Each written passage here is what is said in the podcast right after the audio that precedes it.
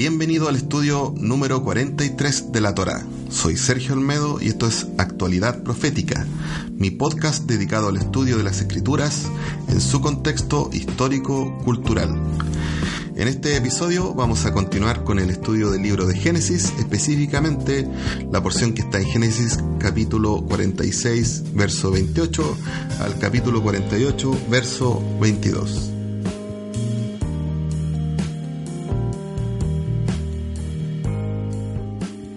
El estudio anterior vimos todo lo que pasó cuando José le reveló su verdadera identidad a sus hermanos. Recordemos que muchos años antes eh, los propios hermanos de José lo habían vendido como esclavo a una caravana de ismaelitas y luego habían engañado a Jacob, haciéndole creer que su hijo había sido devorado por, las fieras. Em, después de eso José llegó a Egipto como esclavo y un tiempo después lo metieron a la cárcel por un delito que no había cometido. Lo acusaron falsamente de haber intentado abusar de la esposa de, de, su amo, que era Potifar. Y, pero aunque era considerado un esclavo y un criminal, José siempre prosperaba porque eh, la verdad es que estaba firmemente plantado en la fe eh, en el Eterno. Había tenido estos sueños en la juventud y él consideraba que tenía una, un llamado eh, del Eterno para llegar a ser un líder dentro de su pueblo. Fue esa fe la que lo convirtió en un hombre íntegro y disciplinado. Lo fue formando todo lo que lo que fue pasando en la vida de José, todas las penurias que tuvo que vivir, fueron formando un carácter muy especial que podía ser usado por Dios. Em, como vamos a ver en este capítulo, vamos a, a ver que José llega a ser eh, el líder de todo Egipto y sin embargo sigue siendo un hombre sabio, sigue siendo un hombre prudente, que toma buenas decisiones y que incluso llega a, salvar a, su propia familia, a su propio pueblo de, esta condición del hambre que estaba azotando la, tierra.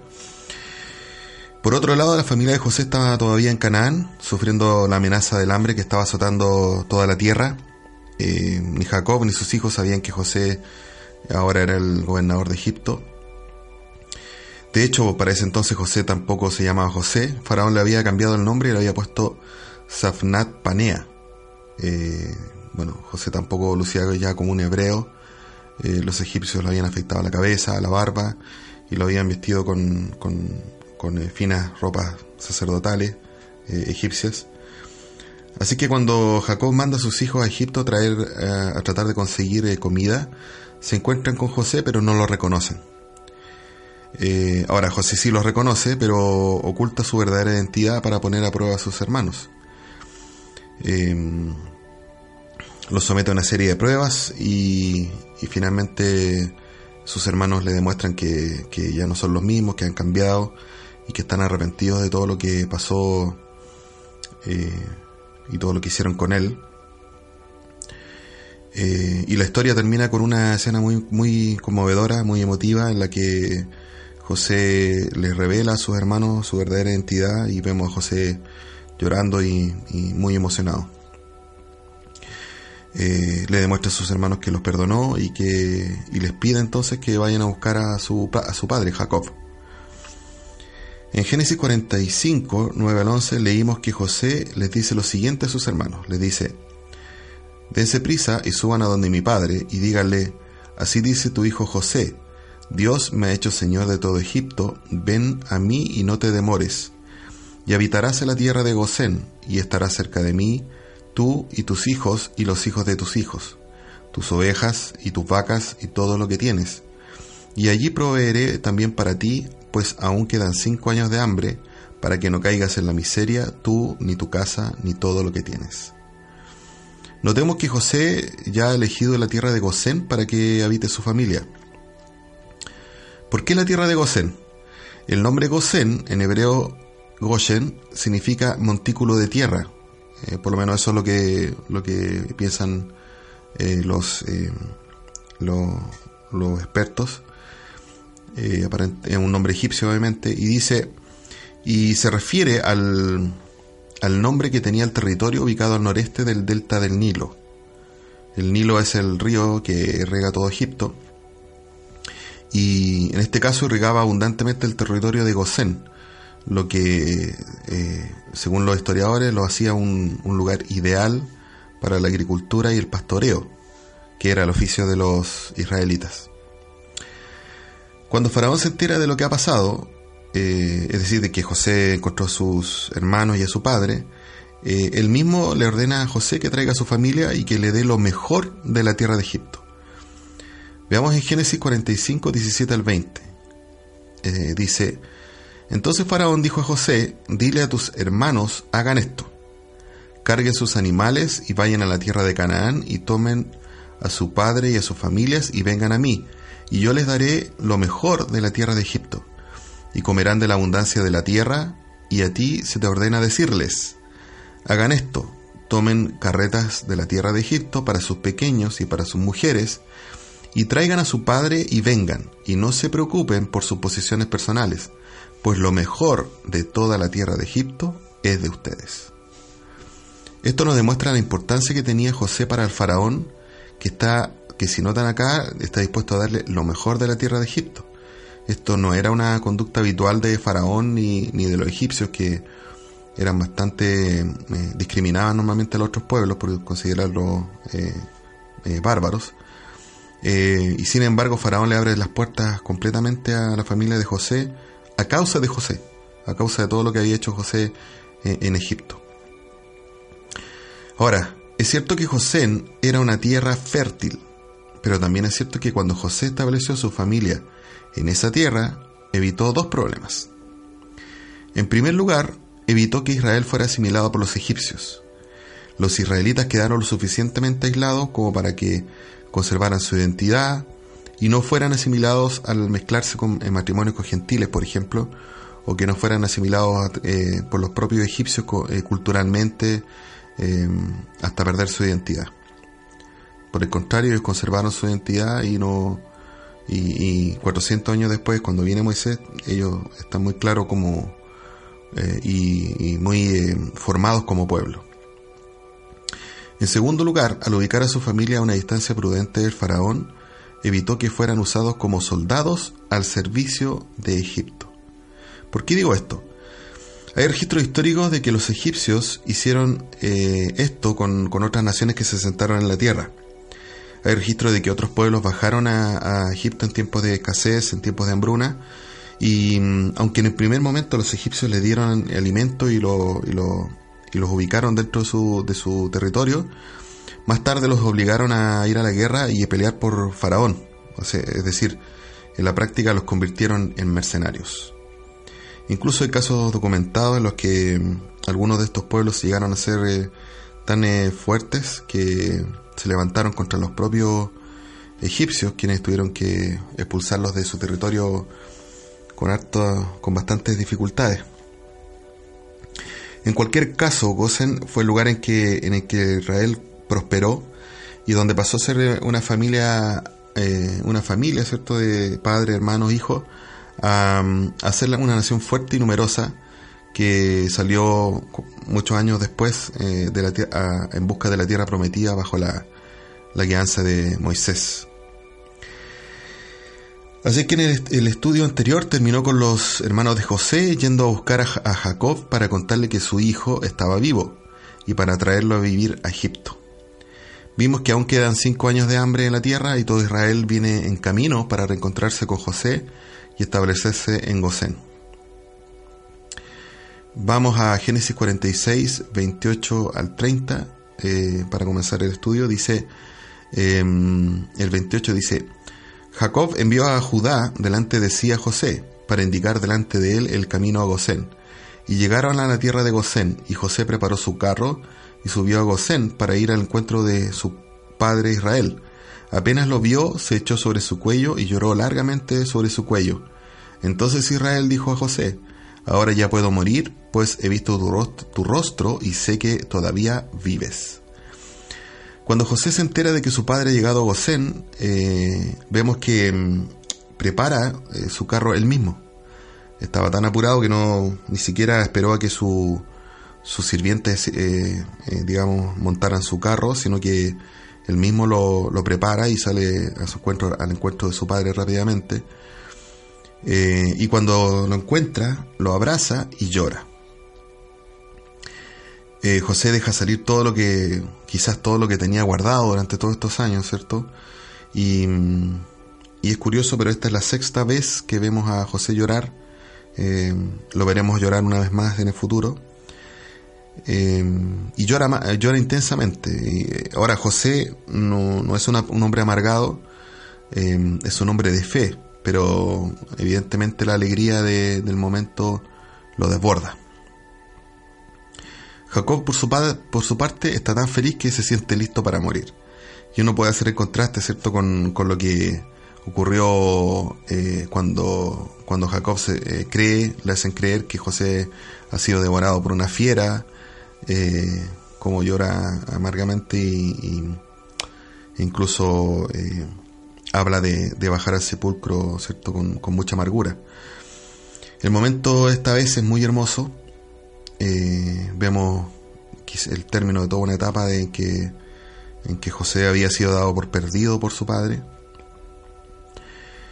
Eh, maravilloso. Veamos, continuemos con la lectura en Génesis 46, versículos 31 al 34. Dice, y José dijo a sus hermanos y a la familia de su padre, Subiré y lo haré saber a Faraón, y le diré, mis hermanos y la familia de mi padre que estaban en la tierra de Canaán han venido a mí, los hombres son pastores de ovejas, pues son hombres de ganado, han traído sus ovejas y sus vacas y todo lo que tienen. Y cuando Faraón los llame y les diga cuál es su ocupación, ustedes responderán, sus siervos han sido hombres de ganado desde su juventud hasta ahora, tanto nosotros como nuestros padres, a fin de que habiten en la tierra de Gosén porque para los egipcios todo pastor de ovejas es una abominación. Bueno, acá vemos que José sabe, José sabe exactamente lo que está haciendo. Va a ir a avisarle a Faraón que sus familiares son pastores. Eh, pero como conoce a sus hermanos, ¿cierto? Los ha visto mentir y manipular en el pasado, José se toma eh, el tiempo de decirle a sus hermanos exactamente lo que deben decir. Es decir, deben confesar que son pastores no va a correr el riesgo de que sus hermanos eh, eh, le digan algo distinto a Faraón, que le mientan o que lo traten de confundir. Em, ahora, ¿cuál es, la, relevancia de que eh, los hijos de Israel sean pastores? es bastante relevante porque como vimos para los egipcios, los pastores de ovejas son abominables, es decir, em, desprecian a ellos, a, los pastores de ovejas.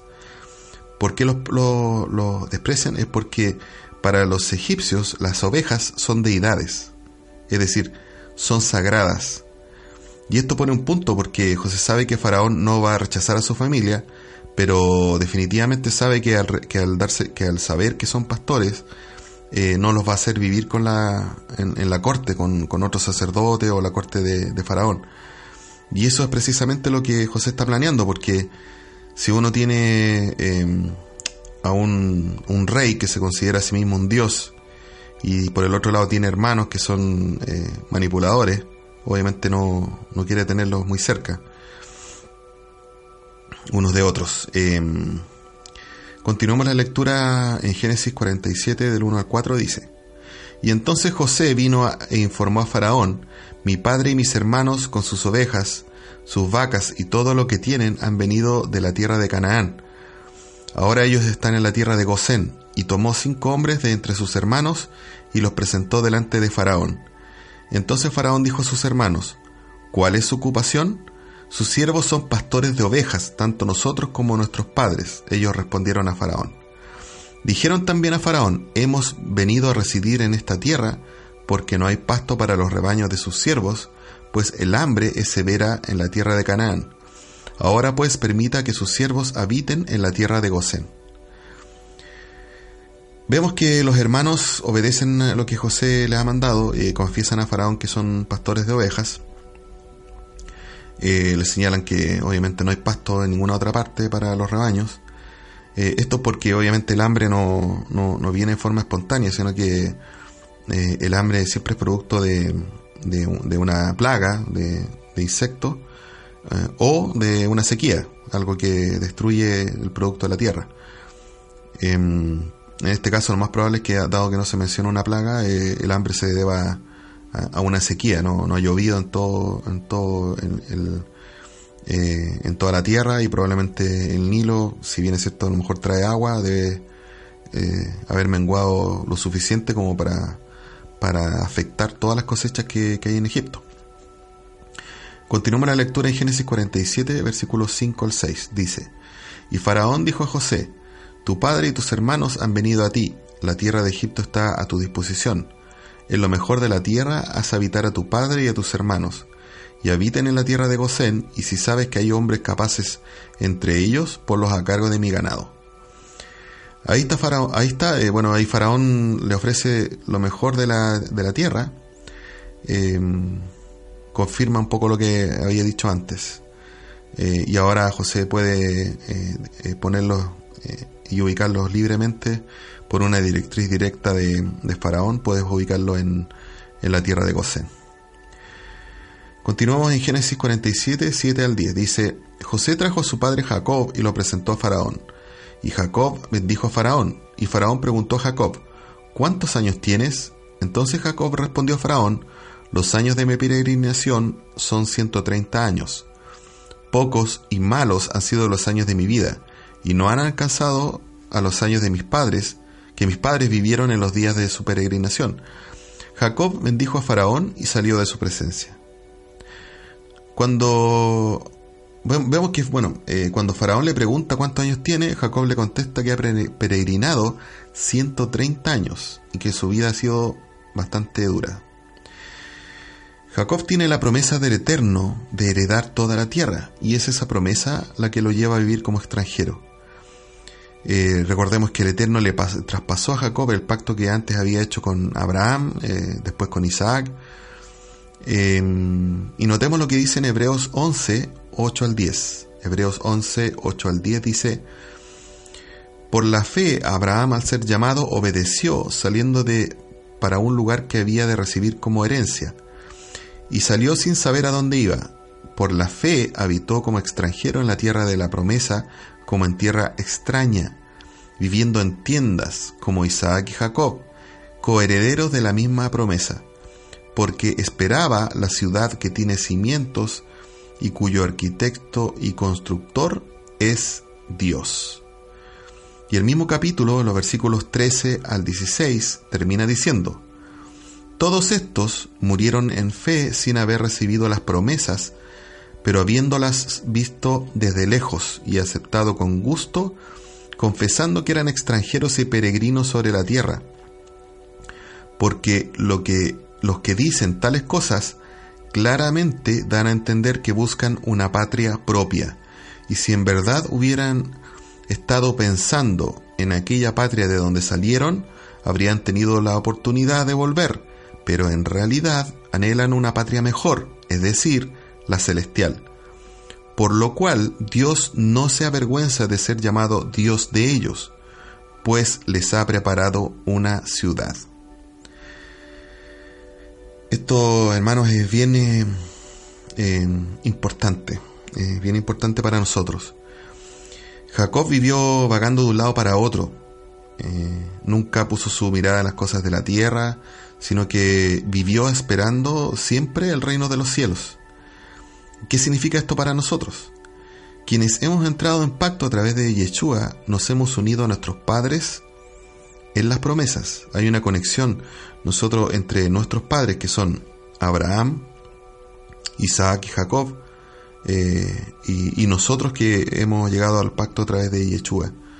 Esto lo podemos ver en Malaquías 4, del 4 al 6. Malaquías 4, del 4 al 6, dice, en el contexto de los días finales, dice lo siguiente. Acuérdense de la ley de mi siervo Moisés, de los estatutos y las ordenanzas que yo le, le di en Horeb para todo Israel. Yo les envío el profeta Elías antes de que venga el día del Señor, día grande y terrible. Era, él hará volver el corazón de los padres hacia los hijos y el corazón de los hijos hacia los padres. No sea que yo venga y hiera la tierra con maldición. Acá vemos, eh, por el contexto del capítulo 4 de Malaquías, eh, está hablando del día del Señor, que viene como un horno. El día del Señor es el fin del mundo, el comienzo de, o sea, el regreso de, de, Yeshua y el comienzo del reino milenial. De modo que los días... De modo que los días... Em, perdón.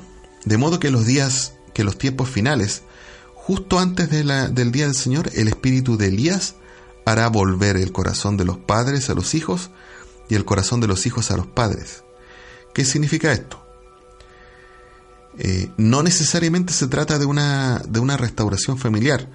Em, porque, ¿qué pasa si los padres son paganos? O sea, nuestro, nuestros padres eh, directos, me estoy hablando de, de, a lo mejor de abuelos, bisabuelos, tatarabuelos, em, probablemente eran paganos, no, no eran creyentes en Yeshua. Em, entonces, ¿a qué padre se refiere? Eh, y, si, si, se refiere, eh, si, y si tenemos que averiguar a qué padre se refiere, también tenemos que preguntarnos quiénes son los hijos. ¿A qué hijo se refiere? Em, ¿Y qué tiene que ver la ley de Moisés en todo esto? Porque el pasaje comparte eh, diciendo que debemos acordarnos de la ley de Moisés. Eh, bueno, está claro que los padres se trata de los patriarcas, ¿cierto? De Abraham, de Isaac, de Jacob, de, todos los que vivieron en pacto, de nuestros ancestros. Eso significa que el corazón que tuvieron los padres como Jacob, que vivieron como extranjeros y peregrinos, ¿cierto? De acuerdo a este pasaje, esperando la ciudad que, tiene cimiento, cimientos cuyo arquitecto y constructor es Dios, ¿cierto? Ese, ese corazón ha venido a nosotros, sus hijos. Como hijos de Abraham, el corazón, la fe que tuvieron nuestros padres, ha venido a ser también nuestro corazón y nuestra fe. Los reconocemos como padres y anhelamos sus promesas. Nuestro corazón, eh, eh, como creyentes en Yeshua, ha abandonado los, dogmas de la religión para regresar al pacto de Israel, eh, que fue mm, ratificado por, por, la sangre de Mesías hace dos mil años. Esto es maravilloso, realmente algo maravilloso, pero tenemos que preguntarnos si realmente vivimos como extranjeros y peregrinos en esta tierra. tenemos que preguntarnos si, si nuestro corazón está puesto realmente en el reino venidero o, si nuestro anhelo a lo mejor eh, y nuestro compromiso está aquí con este mundo. Estas preguntas son determinantes para nosotros. Eh, por eso em, el pasaje comienza con advirtiéndonos que debemos volvernos a la ley de Moisés, que de, que es la Torá. Em, entrar eh, de corazón en la fe de nuestros padres a través de Yeshua Em, es lo único que nos puede salvar de, la ira del Eterno. Acuérdense que Malaquías está hablando en el contexto de, del día del Señor.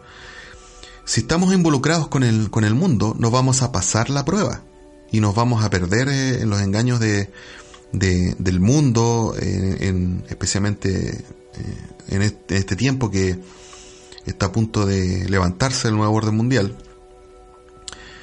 Eh, para nosotros es fundamental examinar dónde están puestos nuestros deseos, nuestras esperanzas, nuestras preocupaciones, nuestro corazón, eh, nuestra, nuestra confianza. No podemos, por ejemplo, involucrarnos en política. No podemos poner nuestra esperanza en los movimientos sociales y culturales que se están levantando en, en, nuestro, en nuestros países y no podemos vivir como ignorantes como si algún sistema político nos fuera a solucionar nuestros problemas, como si fuésemos a encontrar eh, la plenitud de la vida en un sistema que los hayan inventado los hombres. En particular en, este país eh, hay muchos problemas en Chile hoy en día, em, pero nosotros tenemos que entender que somos extranjeros, somos peregrinos. Y, el problema de Chile eh, es de los chilenos. Eh, nosotros no dependemos del gobierno ni, ni, ni de la constitución eh, nosotros dependemos del, eterno y si bien es cierto lo que pasa en el mundo nos afecta temporalmente, este no es nuestro destino. Nuestro destino es el reino venidero y es para eso que estamos vivos acá. Es ahí donde está nuestro anhelo. Acá solo estamos de paso eh, y, estamos eh, en una en un transitoriamente viviendo en este país con y a lo mejor tenemos una ciudadanía acá, eh, así como Pablo fue ciudadano romano, nosotros a lo mejor somos ciudadanos chilenos y eh, la escritura dice que tenemos que orar por las autoridades para tener paz, eh, pero hasta ahí. Hay mucho que pensar, hermanos, sobre, sobre esto. Muchas personas dicen que, están en pacto con, el Eterno y, salen a protestar, golpean sus cacerolas y en el fondo lo hacen porque su corazón está acá, o sea, están comprometidos aquí, quieren la justicia, pero no la justicia del Eterno, sino la justicia de los hombres, quieren justicia aquí, en este sistema. Eh, y sabemos que la justicia del Eterno ya, ya está a punto de venir y no la traerá ningún político ni ningún movimiento social que se levante en la tierra, sino que la justicia del Eterno vendrá como un horno ardiente. Y, ese día va a ser bien especial. Eh, si, leemos eh, Malaquías 4, el, desde el 1 dice, porque viene el día ardiente como un horno, y todos los soberbios y todos los que hacen el mal serán como paja, y el día que va a venir les prenderá fuego, dice el Señor de los ejércitos, que no les dejará ni raíz ni rama, pero para ustedes que temen mi nombre se levantará el sol de justicia con salud en sus alas, y saldrán y saltarán como terneros del establo, y ustedes pisotearán a los impíos, pues ellos serán ceniza bajo las plantas de sus pies el día en que yo actúe, dice el Señor de los ejércitos. Hermanos, eh, para nosotros los que tememos su nombre es para quienes van a ser el, sol de justicia. Eh, y eso es lo que estamos esperando, para eso trabajamos, no pegándole a una cacerola o, de, o defendiendo una posición política en las redes sociales ni nada por el estilo. Nosotros trabajamos para ser contados entre los que temen su nombre, entre los que temen su nombre, y vivimos como los que temen su nombre. Eh, y para eso volvemos al pacto, ponemos nuestra esperanza, nuestro corazón en el reino y nos eh, volvemos a, a la Torah, a la Torah de Moisés. Amén. Continuamos la lectura en Génesis 47 del 11 al 12. Dice, Así pues, José estableció allí a su padre y a sus hermanos y les dio posesión en la tierra de Egipto, en lo mejor de la tierra, en la tierra de Ramsés, como Faraón había mandado. José proveyó de alimentos a su padre y a sus hermanos y a toda la casa de su padre, según el número de sus hijos. José acomodó, hermanos, José acomodó su familia y le dio alimento y los cuidó, ¿cierto? Israel se estableció temporalmente en Gosén y ya tienen alimentos, tienen seguridad, pero ¿qué pasó con los egipcios? Veamos, continuamos en Génesis 47 del 13 al 14, dice, No había alimento en toda la tierra, de modo que el hambre era muy severa, y la tierra de Egipto y la tierra de Canaán desfallecían a causa del hambre. José recogió todo el dinero que había en la tierra de Egipto y en la tierra de Canaán, a cambio del grano que le compraban, y José trajo el dinero a la casa de Faraón. Entonces vemos que Faraón, que había recolectado los, ya había eh, recolectado los alimentos ¿cierto? durante siete años, eh, alimentó a los egipcios y alimentó a la gente, a la tierra de Canaán, a cambio de todo el dinero. Es decir, no quedó dinero en ninguna parte, no quedó oro, ni, ni plata, ni, ni ningún eh, metal precioso en toda la tierra. Todo fue a dar a las arcas de Faraón eh, a cambio de comida. Eh, por lo tanto, quedó, quedó todo, todos los habitantes del mundo quedaron despojados de su dinero. Veamos la, la lectura en el versículo 15 al 17, dice, cuando se acabó el dinero en la tierra de Egipto y en la tierra de Canaán, todos los egipcios vinieron a José, diciendo, denos alimento, pues, ¿por qué hemos de morir delante de usted, ya que nuestro dinero se ha acabado? Entonces dijo José, entreguen sus ganados, y yo les daré alimento por sus ganados, puesto que su dinero se ha acabado. Trajeron pues sus ganados a José, y José les dio pan a cambio de los caballos, y las ovejas, y las vacas, y los asnos aquel año les proveyó de alimento a cambio de todos los ganados. Entonces los egipcios y los cananeos, ¿cierto? que vinieron delante de Faraón, ya no tenían dinero para comprar el alimento. ¿Y qué hace José? Ahora les cambia el alimento por todo su ganado, incluyendo eh, ¿cierto? los caballos, las ovejas, las vacas, los asnos, todo, todos los animales que en, el estricto rigor tampoco tenían alimento en los lugares donde estaban, eh, y les da pan a cambio de esto. Em, por lo tanto, los egipcios, los cananeos ya no tienen ni dinero ni ganado. Veámosla en Génesis 47, 18, del 18 al 20, dice así. Y terminado aquel año, vinieron a él el segundo año y le dijeron, no encubriremos a mi señor que el dinero se ha acabado, y que el ganado pertenece a mi señor, no queda nada para mi señor, excepto nuestros cuerpos y nuestras tierras. ¿Por qué hemos de morir delante de, tus, de sus ojos, tanto nosotros como nuestra tierra? Cómprenos a nosotros y a nuestra tierra a cambio de alimento, y nosotros y nuestra tierra seremos siervos de Faraón. Denos, pues, semilla para que vivamos y no muramos, y no quede la tierra desolada. Y así compró José toda la tierra de Egipto para Faraón, pues los egipcios vendieron cada uno su campo, pues el hambre era severa sobre ellos, y la tierra llegó a ser de Faraón. Los egipcios ya no tenían, y los hananeos ya no tenían dinero ni ganado, y tuvieron que entregarles sus tierras eh, y sus propios cuerpos a cambio de dinero, o sea, perdón, a cambio de alimento. ¿Qué significa esto? Significa que ahora son esclavos de Faraón y ya no tienen tierra. Es decir, perdieron el dinero primero, después perdieron eh, su ganado, y después perdieron sus tierras y se perdieron a sí mismos, o sea, tuvieron que entregar como, como esclavos. Eh, que es una de las razones por cual existía la esclavitud. La esclavitud eh, en, en, la antigüedad existía por varias razones. una de ellas era por los esclavos que se ganaban en las guerras, eh, y los otros eran los que se vendían a sí mismos para sobrevivir, ya sea porque por causa de los alimentos o causa de, las deudas. Entonces José eh, hace algo, algo impresionante, bien que yo lo, lo noté eh, ahora cuando estaba estudiando, dice, en Génesis 47, 21 al 22 dice, en cuanto a la gente, la hizo pasar a las ciudades de un extremo de la frontera de Egipto hasta el otro.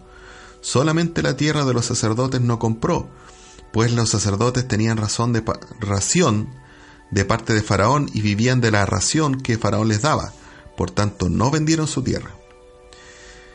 Esto es genial porque eh, José hace que todos los egipcios se muden de una tierra a otra. Es decir, los egipcios que vivían al sur de Egipto los movió al norte, los que vivían al oeste al sur, etc. Y así fue moviendo de tal manera que cuando terminó este movimiento, todo, cada egipcio estaba sentado en una tierra que no, no había sido la de ellos, se le había asignado.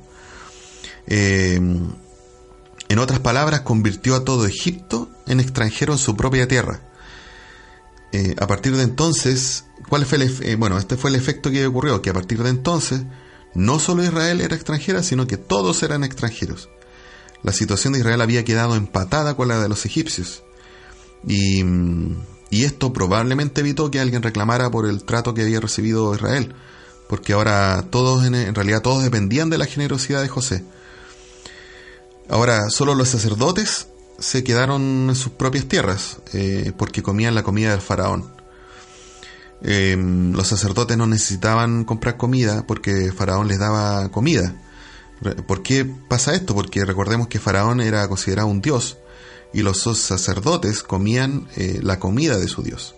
Por lo tanto, tenían asegurada la provisión de alimento. Continuemos en Génesis 47, del 23 al 25, dice así. Entonces José dijo al pueblo, Hoy los he comprado a ustedes y a sus tierras para Faraón. Ahora aquí hay semilla para ustedes, vaya y siembren la tierra.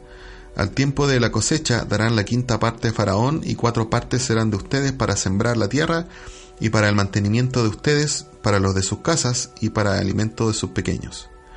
Y ellos dijeron, Nos has salvado la vida, hallemos gracia ante los ojos de Faraón, mi Señor, y seremos siervos de Faraón.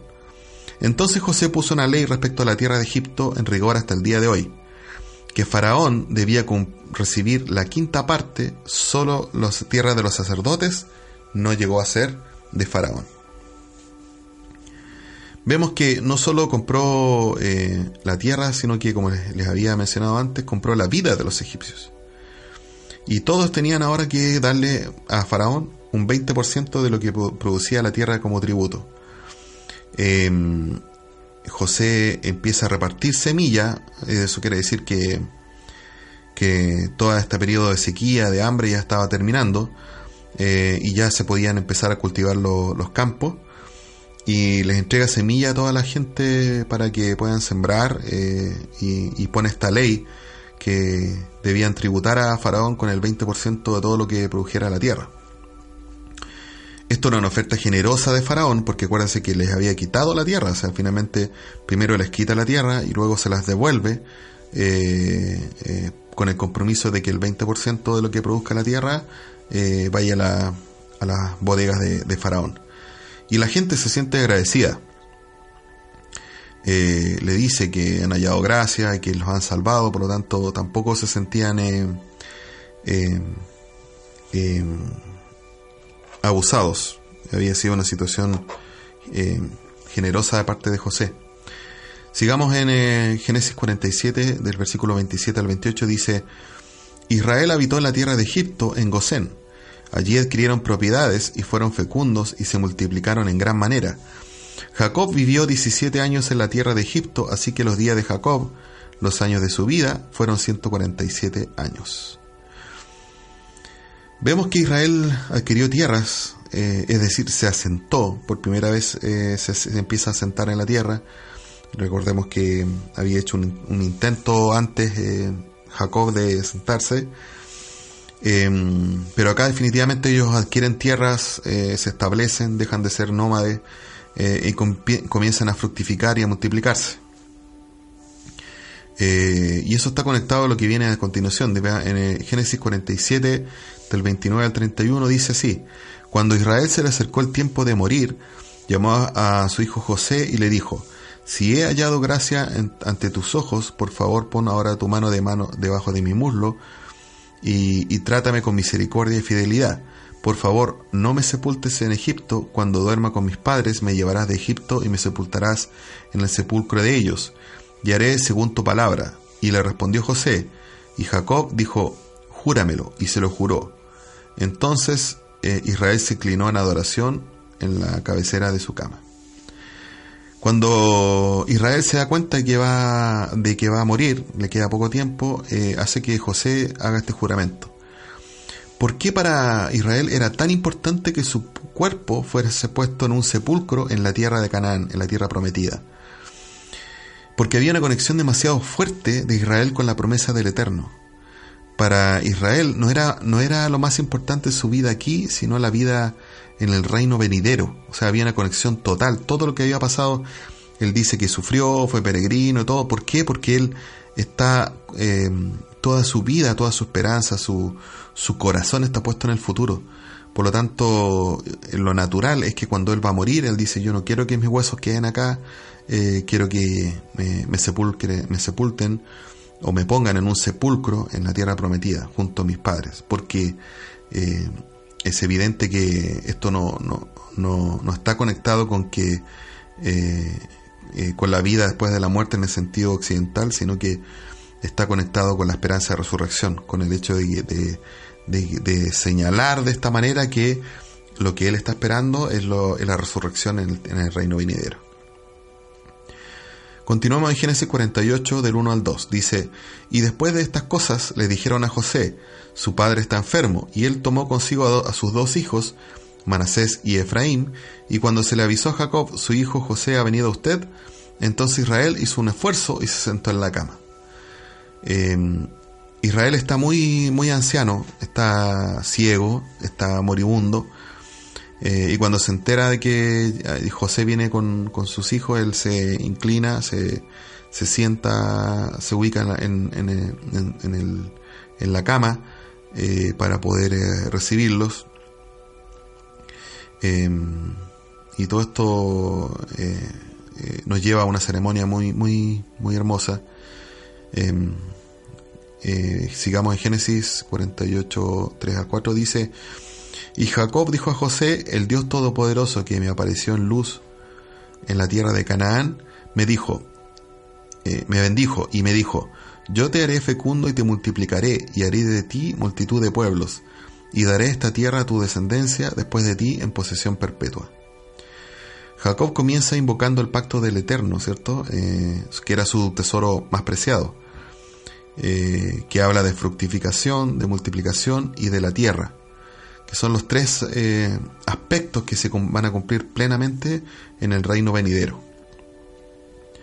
En el fondo está invocando el pacto.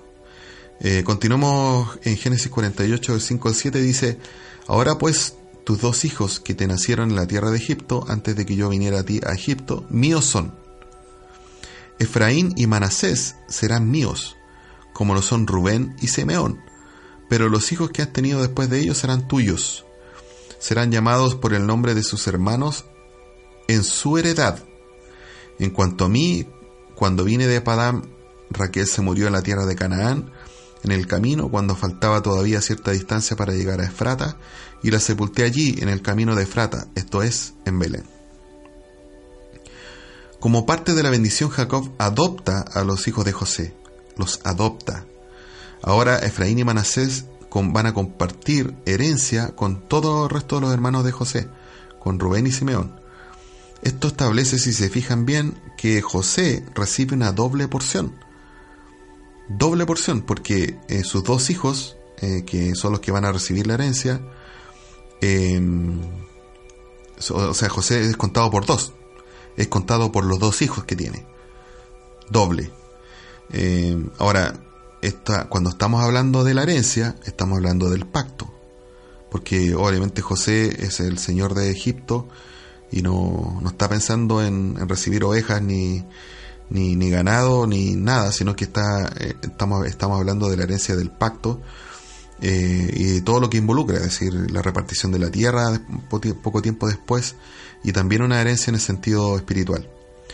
Continuamos con Génesis 48 del 8 al 11. Dice, cuando Israel vio a los hijos de José, dijo, ¿quiénes son estos? Y José respondió a su padre, son mis hijos, los que Dios me ha dado aquí.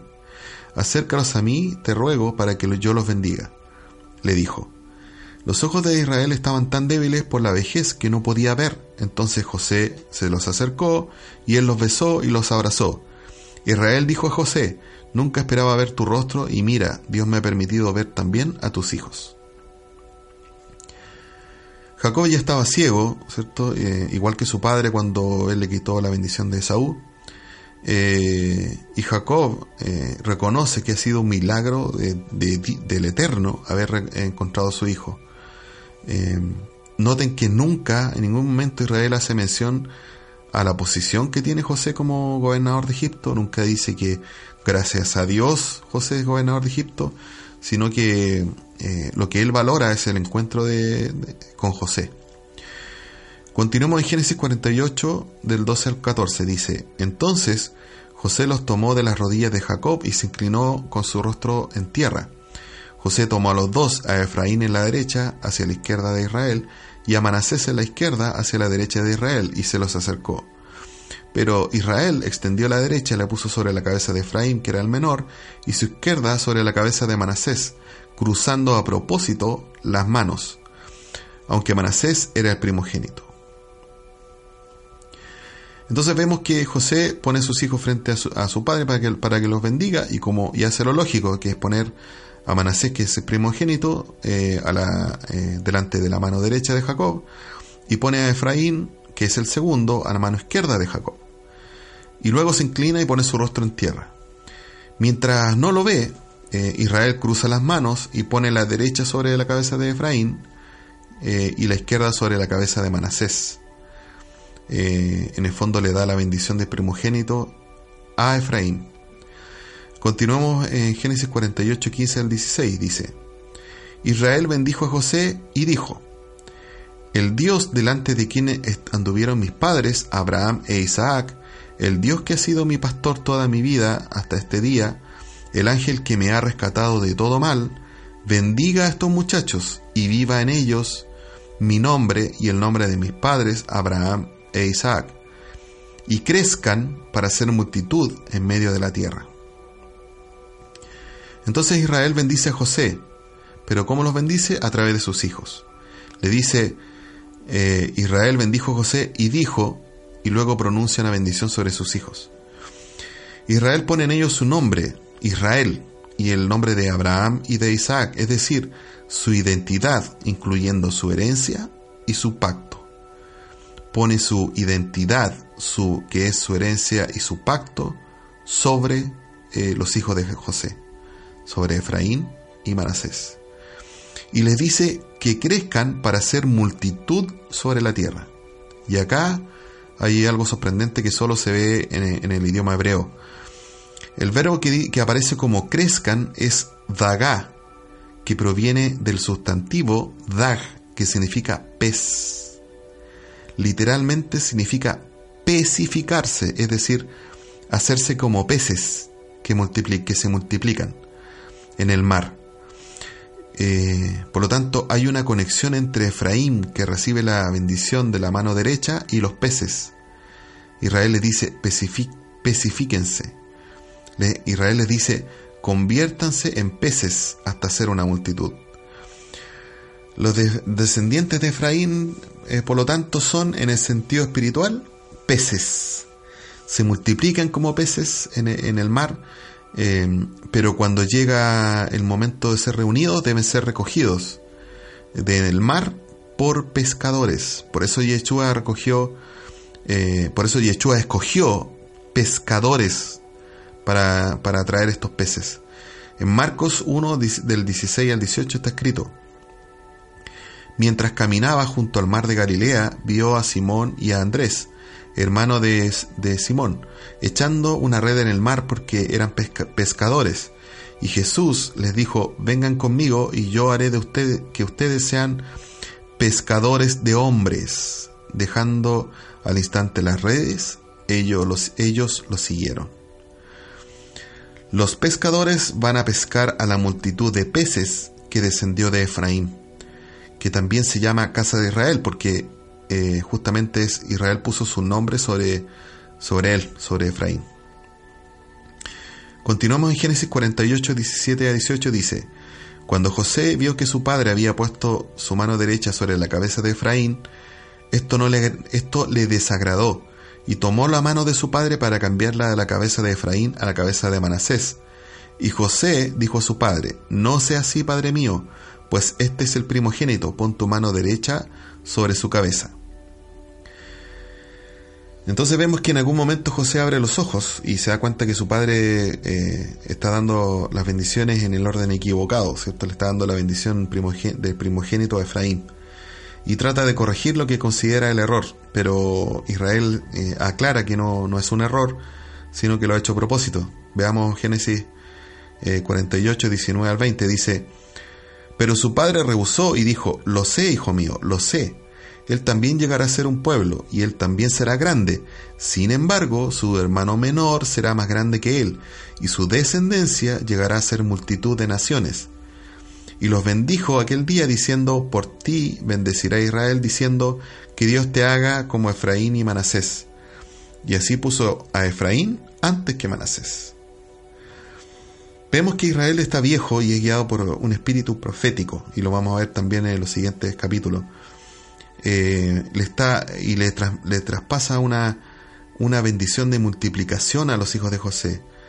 Y, les aclara que a José que Manasés va a ser un pueblo, pero que Efraín será multitud de naciones. Es decir, si bien es cierto Manasés será una nación, Efraín será muchas naciones. En hebreo, esta frase multitud de naciones es melo, en hebreo se dice melo agojim. Melo agojim, que literalmente significa la plenitud de los gojim. ¿Y qué significa gojim? Gojim significa gentiles, es decir, le está diciendo que Efraín será la plenitud de los gentiles, que menciona Pablo en Romanos 11 del 25 al 27. Veamos Romanos 11 del 25 al 27 dice así. Porque no quiero hermanos que ignoren este misterio, para que no sean sabios en su propia opinión, que a Israel le ha acontecido un endurecimiento parcial hasta que haya entrado la plenitud de los gentiles. Así, todo Israel será salvo, tal como está escrito, el libertador vendrá de Sión, apartará la impiedad de Jacob, y este es mi pacto con ellos cuando yo quite sus pecados. Israel tiene un endurecimiento en parte, ¿cierto? Hasta que la plenitud de los gentiles entre. Si Israel tiene un una, endurecimiento en parte, ¿qué parte de Israel es la que se ha endurecido? Eh, ¿Quiénes son la plenitud de los gentiles y, deben entrar a dónde? Según lo que dice Pablo. Para que termine el endurecimiento parcial de Israel, debe entrar la plenitud de los gentiles, es decir, los Melos Hagoyim, el linaje de, Efraín, también llamado la casa de Israel. Son ellos los que deben entrar. Entonces la plenitud de los gentiles con la, eh, y entrar es donde? Entrar justamente a, al pacto, entrar eh, a la iglesia, entrar eh, al llamado, entrar a la fe, entrar al evangelio. Em, entonces, em, la, plenitud, la plenitud de los gentiles que debe entrar en pacto con Israel son los gentiles, que es el linaje de Efraín. Em, por eso Yeshua dice que, eh, que él vino a las ovejas perdidas de la casa de Israel. Eh, esas ovejas perdidas de la casa de Israel son los gentiles pero que no son gentiles en el sentido estricto de la palabra, sino que son el linaje de Efraín que regresa al pacto. Eh, bueno, espero haber sido claro en este punto. Yo sé que lo hemos tratado esto en otros temas y es difícil abordar este tema acá porque, aunque es un tema fundamental para entender el Evangelio, eh, también es, un poco largo explicar, eh, explicarlo correctamente no porque sea difícil, sino porque requiere derribar eh, muchos de los dogmas fundamentales del cristianismo. Que quede esta idea de que la plenitud de los gentiles de los cuales habla Pablo en su carta a los romanos, que es lo que son los que deben entrar para que Israel sea o entrar al pacto para que todo Israel sea salvo, se refiere al linaje de Efraín a la casa de Israel. Continuamos en Génesis 48, 21 al 22, dice así. Dice, entonces Israel dijo a José, yo estoy a punto de morir, pero Dios estará con ustedes y los hará volver a la tierra de sus padres. Yo te doy una parte más que tus hermanos, la cual tomé de mano del amorreo con mi espada y con mi arco. Esto es muy interesante. Eh, Israel le dice a José que Dios estará con ustedes y luego le dice los hará volver a la tierra de sus padres. Em, Israel está profetizando, ¿cierto?, de que en el futuro será el Eterno quien los lleve de regreso. Eh, y esto se cumple cuando el Eterno envía a Moisés y conduce a Israel de regreso a, la tierra, a Canaán, que es la tierra de Israel.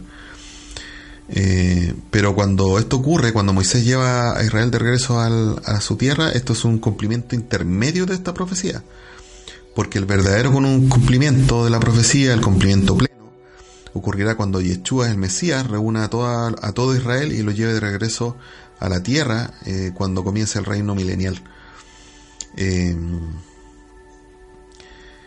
Ahora, eh, Israel le promete a José cierto una porción mayor y quien recibe la porción mayor normalmente es el primogénito. Pero el primogénito de Israel era Rubén. ¿Por qué pasó esto? ¿Por qué le da la primogenitura a los hijos de, José en lugar de, a Rubén? Eso lo vamos a ver en el próximo estudio. espero que haya sido de utilidad este, este estudio que eh, Dios nos haya eh, edificado a través de su palabra. Nos vemos pronto. Le envío un gran abrazo. Eh, shalom.